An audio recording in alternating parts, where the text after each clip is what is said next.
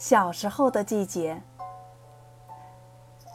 夏天是四季里我最过不够的日子，是要把我的快乐烧毁的日子。夏天是连呼吸和影子都是滚烫的日子。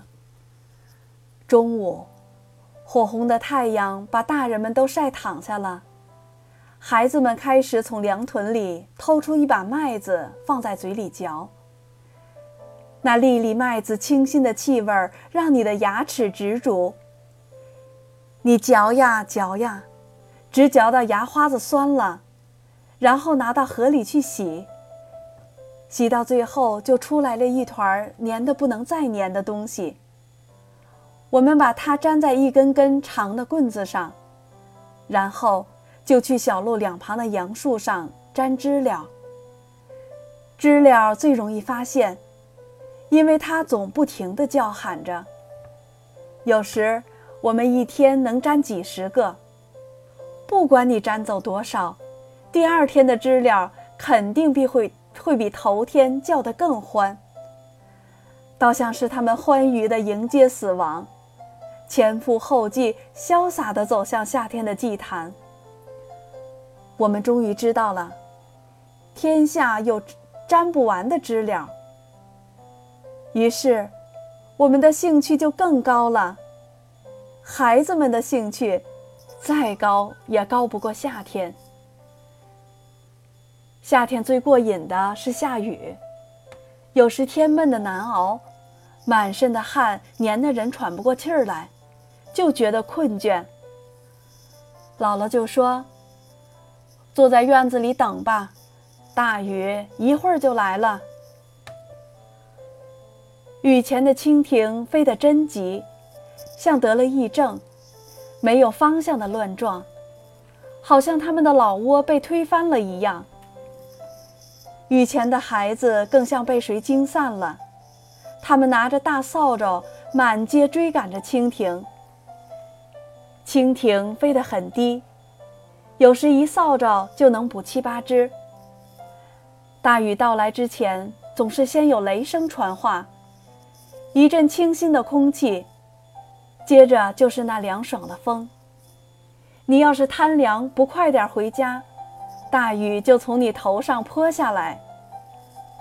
有些孩子故意慢点跑，让雨水浇到他们身上。这样的孩子回家少不了挨一顿打，因为那时家家的日子都过得紧张。孩子们仅有一件遮体的衣服，湿了。就只好脱光了，在家里用被子盖着，等待大人烧把火，在锅台上烘干了才能穿。就是这样，孩子们也认了，被雨水浇透了的痛快劲儿，大人们永远体会不到。我比别的孩子优越得多，我有一件塑料小雨衣，每到下雨，我就穿上它，在院子里接雨。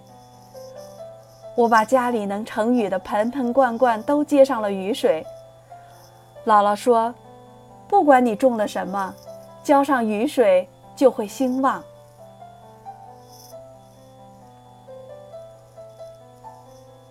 夏天可吃的东西也特别多，杏儿、桃儿、瓜果，姥姥家院子里全有。最好吃的是那爬上架子的黄瓜。花还没掉，姥姥就摘下来给我吃。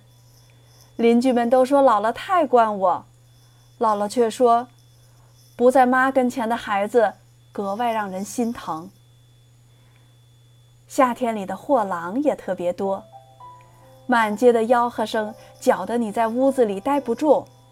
卖碱的，卖胰子的，卖茄子的，卖蒜的，甭提有多少种了。不管什么货。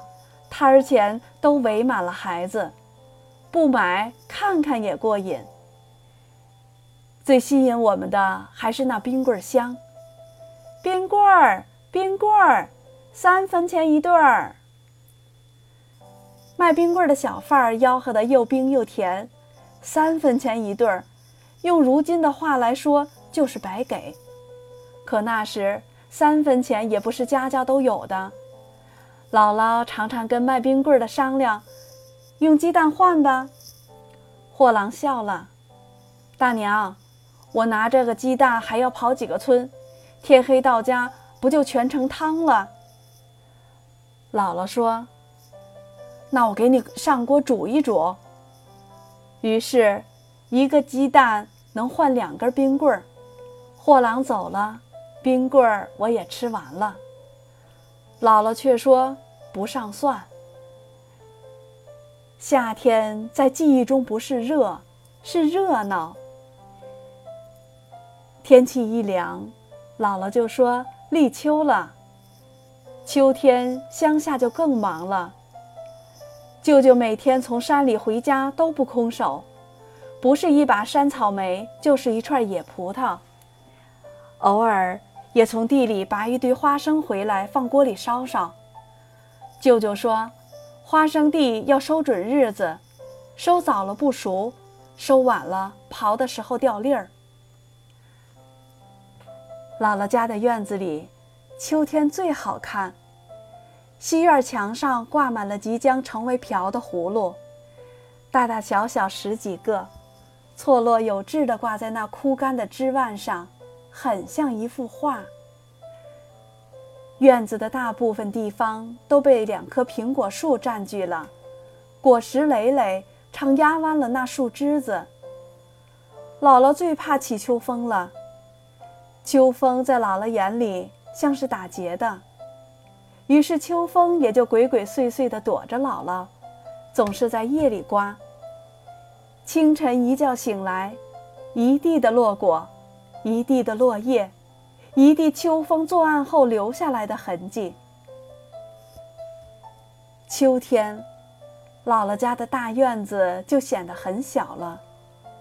摘掉花生的腕子，掰了的玉米杆子，紧靠墙堆成了两大垛。切成片儿的红薯，打成丝儿的萝卜，晒了半院子。还有那满院子飞的鸡，争先恐后的给姥姥下蛋。